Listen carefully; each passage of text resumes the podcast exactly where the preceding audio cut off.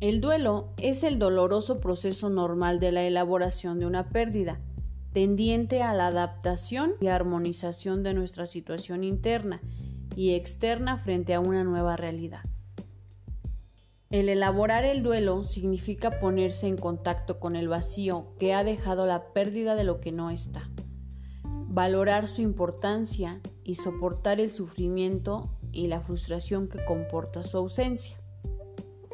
Convencionalmente podríamos decir que un duelo se ha completado cuando somos capaces de recordar lo perdido sintiendo poco o ningún dolor, cuando hemos aprendido a vivir sin él, sin ella, sin eso que no está, cuando hemos dejado de vivir en el pasado y podemos invertir de nuevo toda nuestra energía en nuestra vida presente y en los vivos a nuestro alrededor. Estas son algunas de las sensaciones corporales que sienten los que están en duelo. Es el llamado del duelo del cuerpo.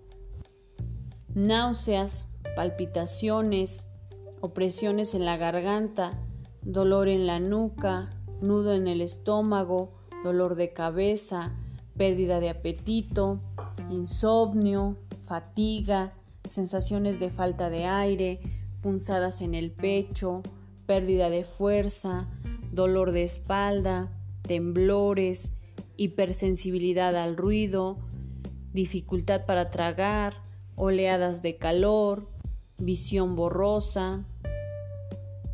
Y estas son algunas de las conductas más habituales después de una pérdida importante.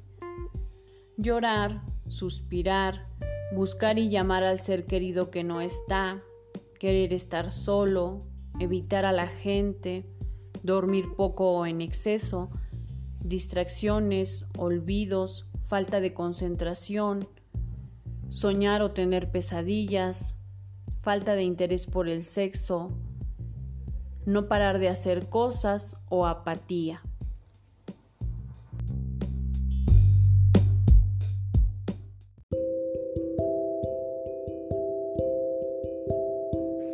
Recomendaciones para recorrer el camino de las lágrimas y sobrevivir.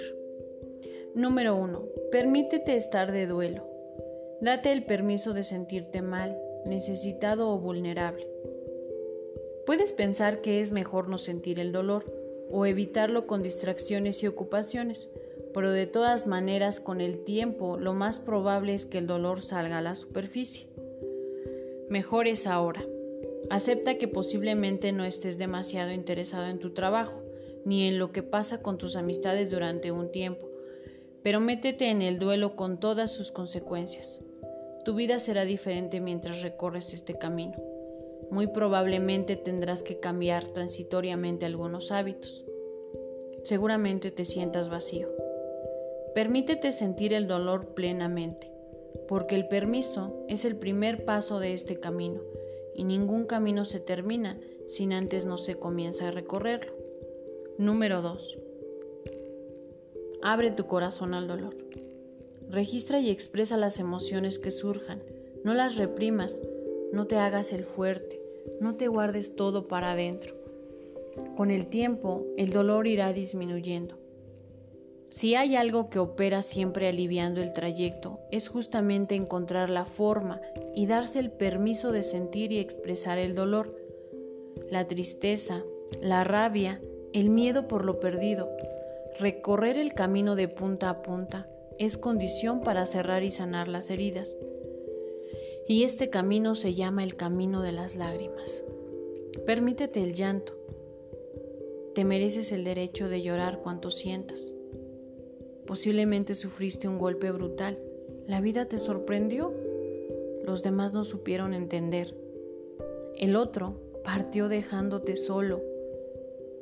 Nada más pertinente que volver a nuestra vieja capacidad de llorar nuestra pena, de berrear nuestro dolor, de moquear nuestra impotencia. No escondas tu dolor.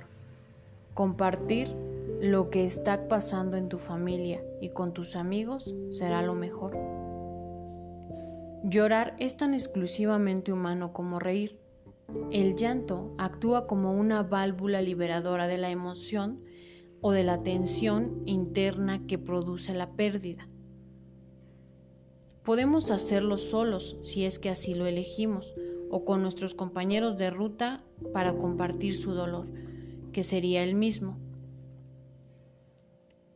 Cuando las penas se comparten, su peso se divide.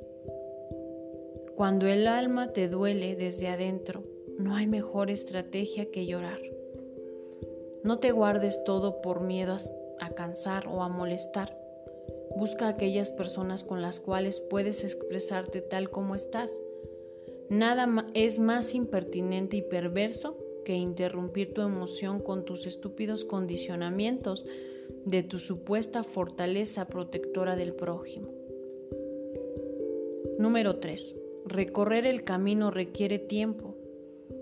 Dicen que el tiempo lo cura todo, pero cuidado, el tiempo solo quizá no alcance. Lo que realmente puede ayudar es lo que cada uno hace con el tiempo. No te hagas expectativas mágicas. Estate preparado para cualquier recaída. Un suceso inesperado, una visita, el aniversario. La Navidad te vuelve al principio. Es así. No puedes llorar hoy lo de mañana, ni seguir llorando lo de ayer. Para hoy es tu llanto de hoy, para mañana el de mañana. Te pregunto esto. ¿Estás utilizando este día para aceptar que estás de duelo? ¿Para reconocer que lo perdido ha muerto y no lo vas a recuperar? ¿Estás utilizando el día de hoy para sentir tus emociones intensamente y para expresar el dolor que supone esta pérdida? ¿Estás utilizando este día para aprender a vivir sin esa persona querida? ¿Estás utilizando el día para volver a centrarte en ti mismo? Vive solamente un día, cada día. Número 4. Sé amable contigo. Aunque las emociones que estás viviendo sean muy intensas y displacenteras, y seguramente lo están siendo, es importante no olvidar que son siempre pasajeras. Uno de los momentos más difíciles del duelo suele presentarse después de algunos meses de la pérdida, cuando los demás comienzan a decirte que ya tendrías que haberte recuperado. Sé paciente, no te apures, jamás te persigas creyendo que ya debes de sentirte mejor. Tus tiempos son tuyos. Recuerda que el peor enemigo en el duelo es no quererse. Número 5. No tengas miedo de volverte loco. Todos podemos vivir sentimientos intensos de respuestas a la situación del duelo sin que esto te lleve a ningún desequilibrio. La tristeza, la bronca, la culpa, la confusión, el abatimiento y hasta la fantasía de morir sin reacciones habituales y comunes a la mayoría de las personas después de una pérdida importante o de la muerte de un ser querido. Necesitas sentir el dolor y todas las emociones que lo acompañan, tristeza, rabia, miedo, culpa. Habrá personas que te digan, tienes que ser fuerte. No les hagas caso. Número 6. Aplaza algunas decisiones importantes. Decisiones como vender la casa, dejar el trabajo o mudarte a otro lugar. Estas son trascendentes y se deben tomar en momentos de suma claridad, dado que un cierto grado de confusiones es inevitable en el recorrido de este camino, sería preferible dejarlas para más adelante. Con el mismo razonamiento, sobre todo en los primeros tiempos inmediatos a la pérdida, no, no parece conveniente iniciar una nueva pareja, decidir un embarazo, acelerar un casamiento. Podríamos lamentarnos después. Hay urgencias que no se pueden postergar, pero conviene respetar la norma de no cruzar los puentes antes de llegar a ellos. Número 7. No descuides tu salud. Muchos de los que recorren el camino están tan ocupados en su proceso interno, están tan atentos a su sentir penoso, que no prestan atención a su propio cuerpo. Pasados los primeros días pueden resultar muy útil que decidas por unas semanas imponerte un horario para levantarte, un horario para las comidas, una hora para acostarte y que lo sigas. Aliméntate bien y no abuses del tabaco, del alcohol ni de los medicamentos. De hecho, si para ayudarte en estos momentos fuera necesario tomar algún medicamento, deberá ser siempre eh, suscrito por un médico y a criterio de éste, y nunca por los consejos de los familiares, tus amigos o tus vecinos bien intencionados. De todas maneras, es bueno no deambular, buscando el profesional que mm, respete y acerte a los psicofármacos, para no sentir, porque lejos de ayudar pueden contribuir a cronificar el duelo. Número 8. Agradece las pequeñas cosas. Es necesario valorar las cosas buenas que seguimos, que encontramos en nuestra vida en esta situación de catástrofe.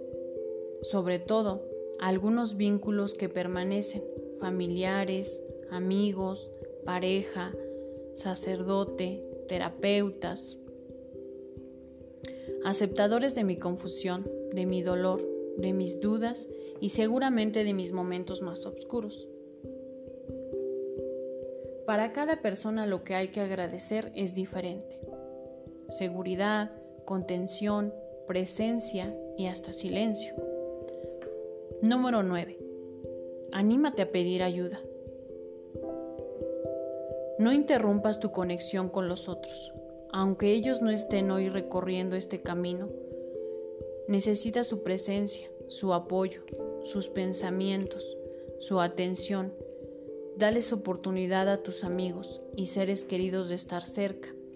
Todos los que te quieren desearían ayudarte, aunque la mayoría no sabe cómo hacerlo. Algunos tienen miedo de ser entrometidos, otros creen que te lastiman si te recuerdan tu peor, tu pérdida o a la persona. Necesitas que te escuchen, no que te den su opinión de lo que deberías hacer, sentir o decir. No te quedes esperando su ayuda, y mucho menos pretendiendo que adivinen. Pide lo que necesitas. No es más sabio ni más evolucionado el que no precisa ayuda, sino el que tiene conciencia y valor para pedirla cuando la necesita. Número 10. Procura ser paciente con los demás. Ignora los intentos de algunas personas de decirte cómo tienes que sentirte y por cuánto tiempo. No todos comprenden lo que estás viviendo. Amorosamente intentarán que olvides tu dolor. Lo hacen con buenas intenciones, para no verte triste. Tenles paciencia, pero no te ocupes de complacerlos. Más bien, apártate un poco gentilmente y busca a quienes puedan permitirte estar mal o desahogarte sin miedo cuando lo sientes así.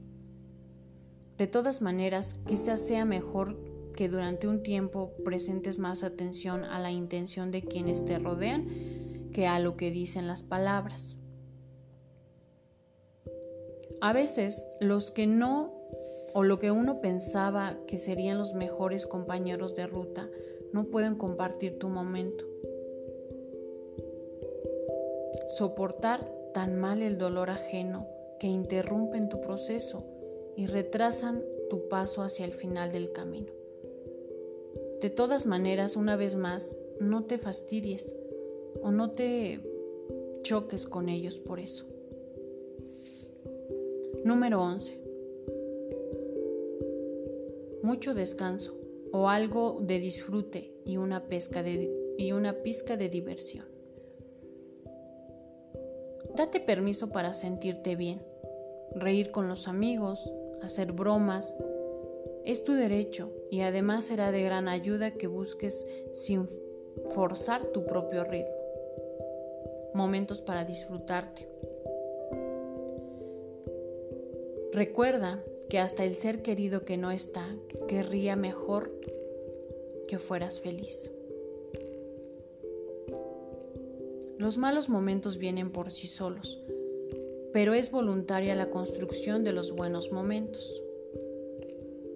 Empieza por saber con certeza que hay una vida después de una pérdida. Préstale atención a las señales y oportunidades a tu alrededor. No las uses si no tienes ganas, pero no dejes de registrarlas. Número 12. Confía en tus recursos para salir adelante.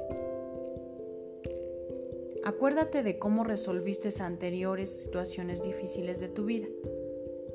Si quieres sanar tu herida, si no quieres cargar tu mochila con el peso del muerto de lo perdido, no basta pues con esperar que a todo o que todo esto pase, o conseguir viviendo como si nada hubiera pasado. Necesitas dar algunos pasos difíciles para recuperarte. No existen atajos en el camino de las lágrimas. Vas a vivir momentos duros y emociones displacenteras intensas en un momento en el que estás muy vulnerable. No te exijas demasiado. Respeta tu propio ritmo de curación. Y créeme cuando te digo esto. Estás en condiciones de afrontar lo que sigue. Porque si estás en el camino, lo peor ya ha pasado. Confía en ti por encima de todas las dificultades. Y si lo haces, te garantizo que no te defraudarás. El pensamiento positivo te transforma siempre en tu propio entrenador. Número 13. Acepta lo irreversible de la pérdida. Aunque sea la cosa más difícil que has hecho en toda tu vida, ahora tienes que aceptar esta dura realidad. Estás en el camino de las lágrimas y no hay retorno. El camino solo sigue hacia adelante. Mientras tú creas en algún pequeño lugarcito que el otro volverá, que la situación va a volver a ser la que era, que el muerto va a regresar, nunca terminarás el recorrido. La muerte siempre llega demasiado tarde o demasiado temprano. Siempre es un mal momento para que la gente se muera. Hablar de tu pérdida, contar las circunstancias de la muerte, visitar el cementerio o el lugar donde se esparcieron los restos, todo puede ayudar un poco a poco a ir aceptando el hecho de la pérdida. De hecho, si existe una remota posibilidad de que la pérdida no sea definitiva, deberás elegir entre seguir esperando y no recorrer el camino, o decidir que es definitiva aunque los hechos permitan una tenue esperanza.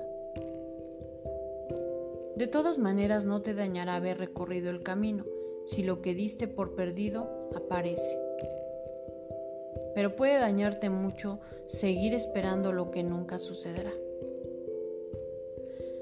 Sabemos cuanto más difícil es aceptar la pérdida de un ser querido, si nunca pudiste ver el cadáver o nunca se recuperó?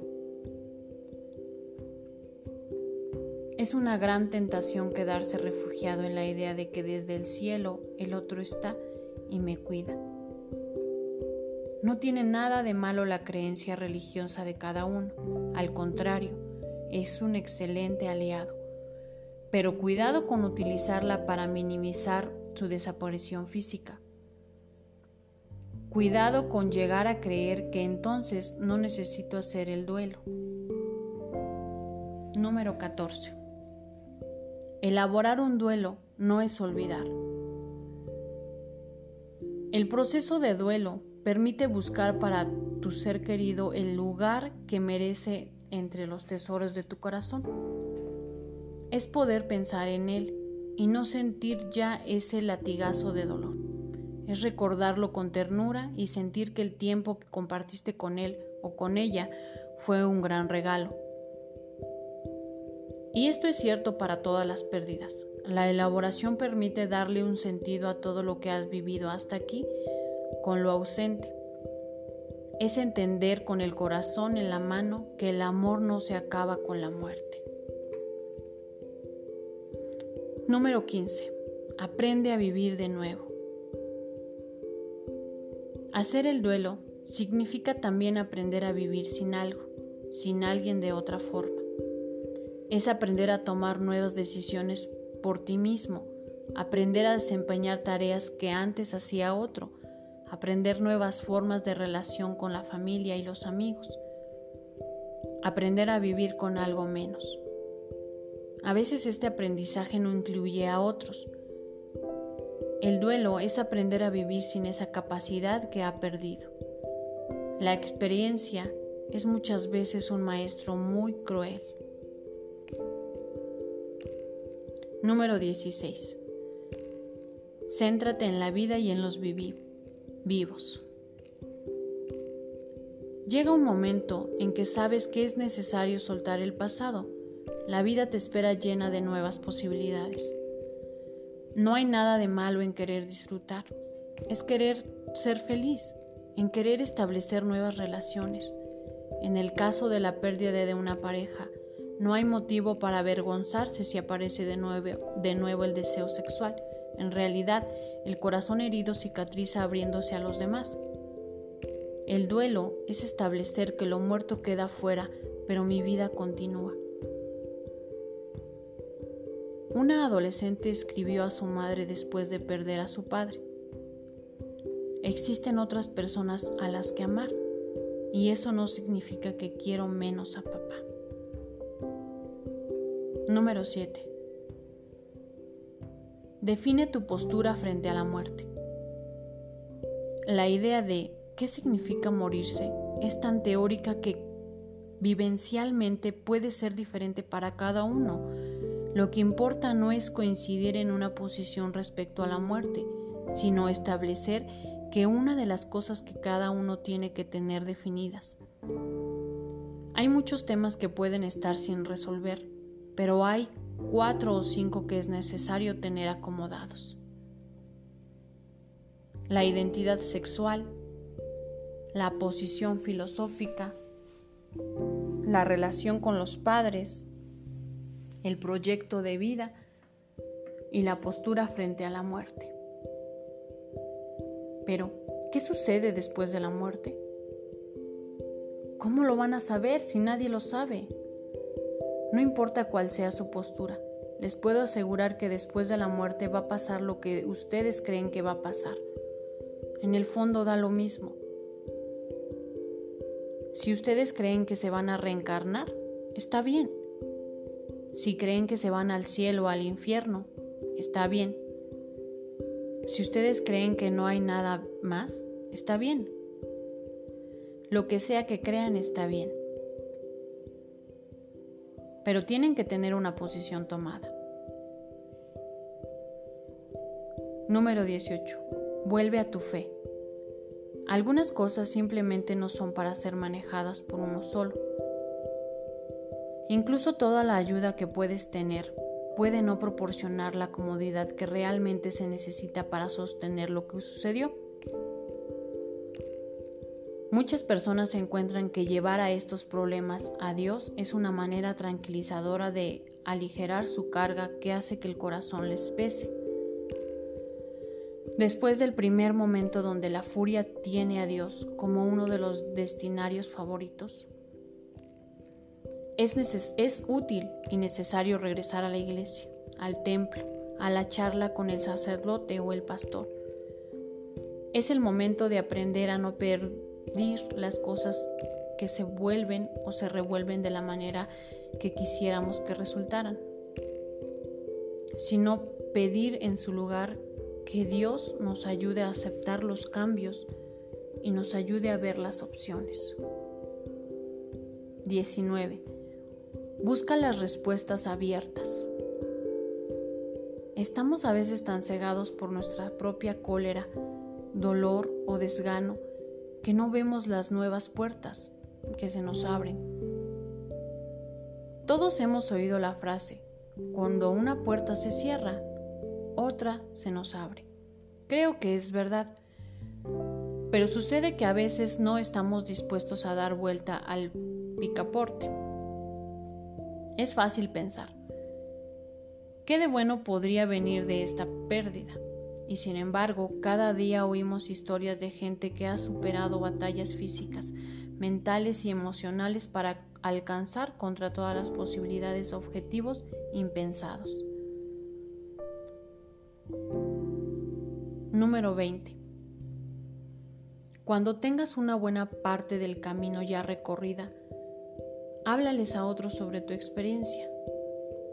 No minimices la pérdida, ni menosprecies tu camino.